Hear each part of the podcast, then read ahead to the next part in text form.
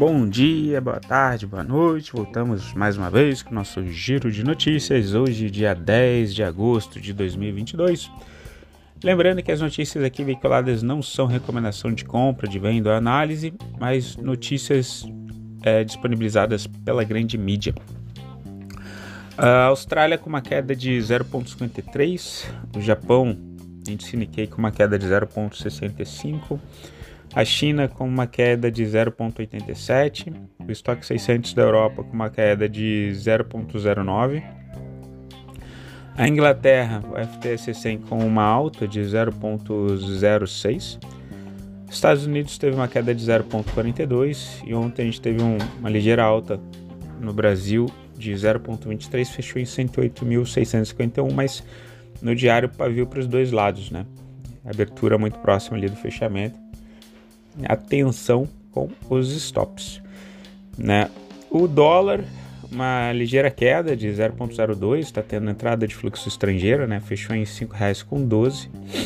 E nas commodities a gente teve o petróleo Brent, que é referência para Petrobras, ele caiu novamente 1,91%, uh, ah, fechou em 94 dólares 73 com o desaquecimento da economia global.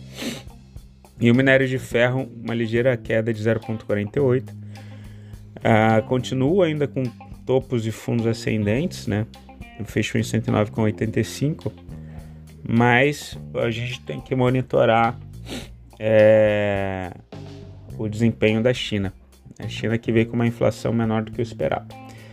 O petróleo WTI em Nova York ele está negociado a 90 dólares, tá? Com investidores aí avaliando então as estimativas da indústria dos Estados Unidos, que mostram um aumento nos estoques, tá? Então, menos saída, menos consumo, que é o efeito da desaquecimento da economia global, então petróleo para baixo.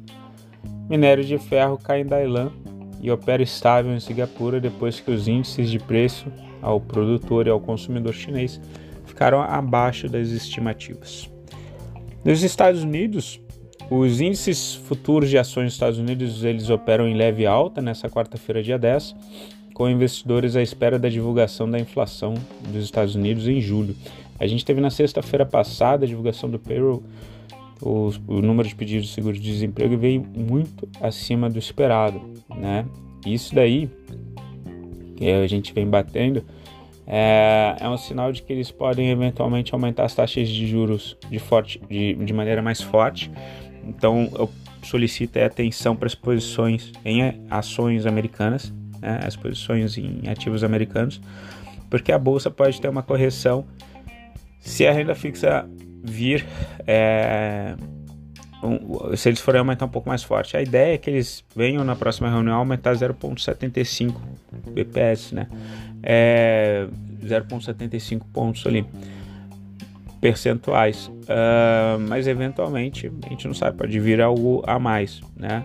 O objetivo uh, agora é eles chegarem a 4% de juros para tirar o dinheiro de circulação né, e com isso conter a inflação. O problema é que eles estimulam o emprego, desestimula a atividade industrial. Com esse 0,75 eles já chegam em 3,25 né, uh, de taxa de juros. Então próximo aí a, ao monitoramento que eles estão fazendo.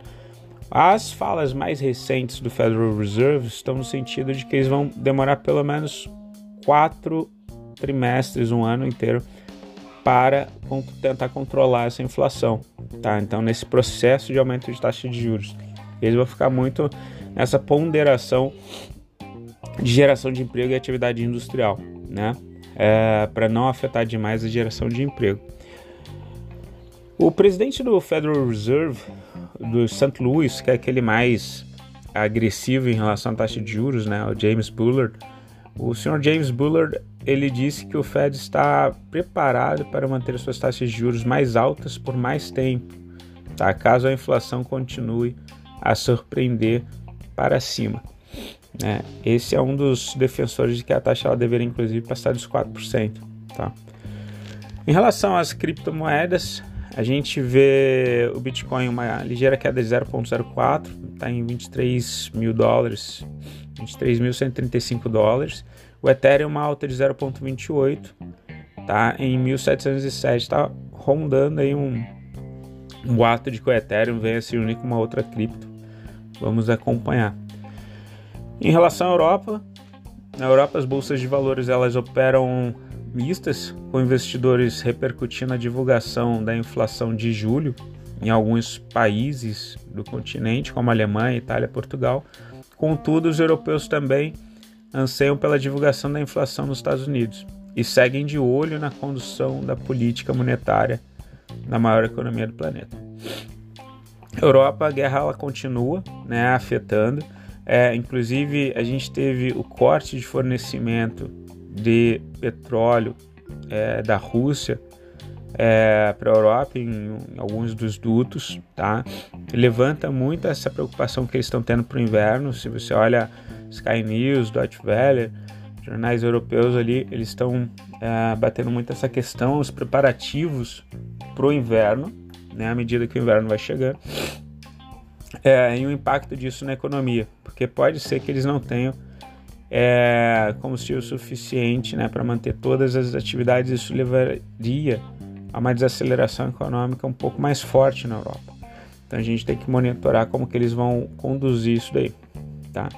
Na Ásia, as bolsas de valores elas, elas fecharam majoritariamente em queda, né? O índice Nikkei do Japão menos 0,65, é, Taiwan com uma queda de 0,74, COSP da Coreia com uma queda de 0,90.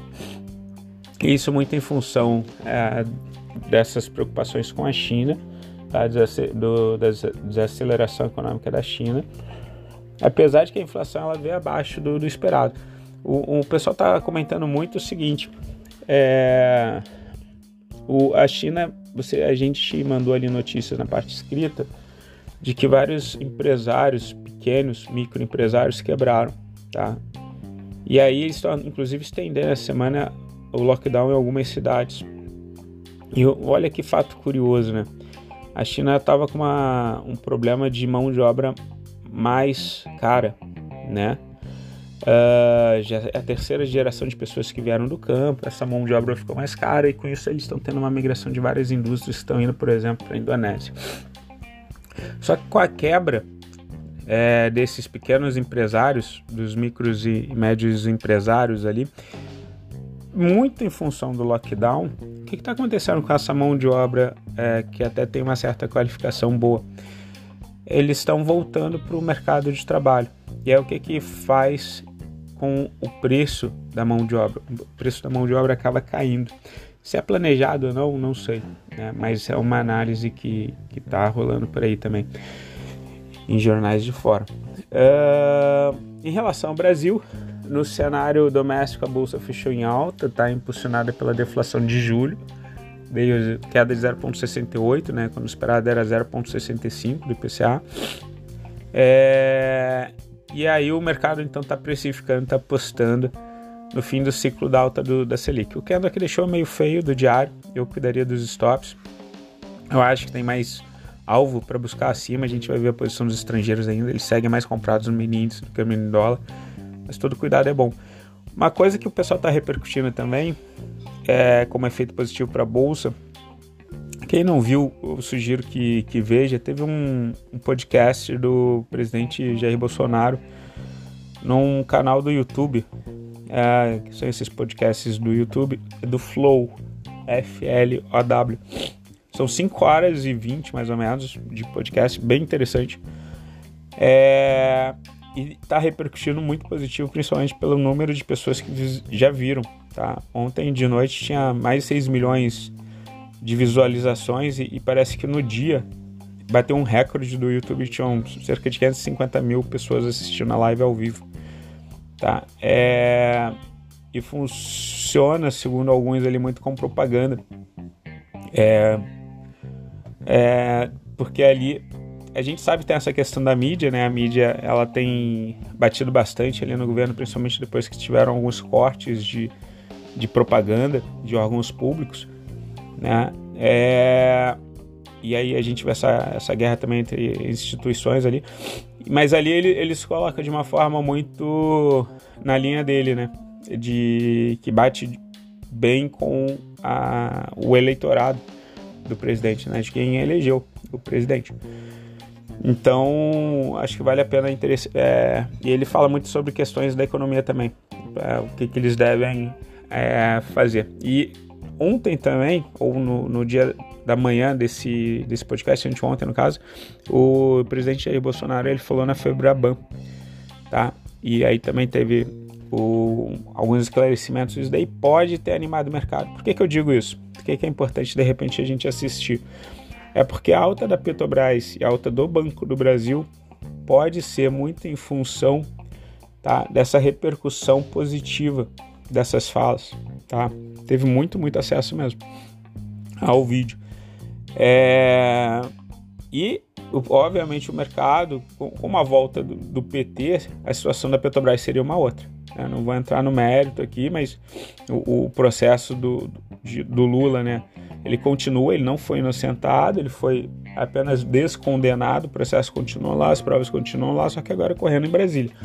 E o mercado, obviamente, tem certos receios sobre o desempenho da empresa. Petrobras que chegou a ser uma das empresas privadas mais endividadas do mundo, uh, cerca de 900 bilhões, eu acho, de, de em dívida.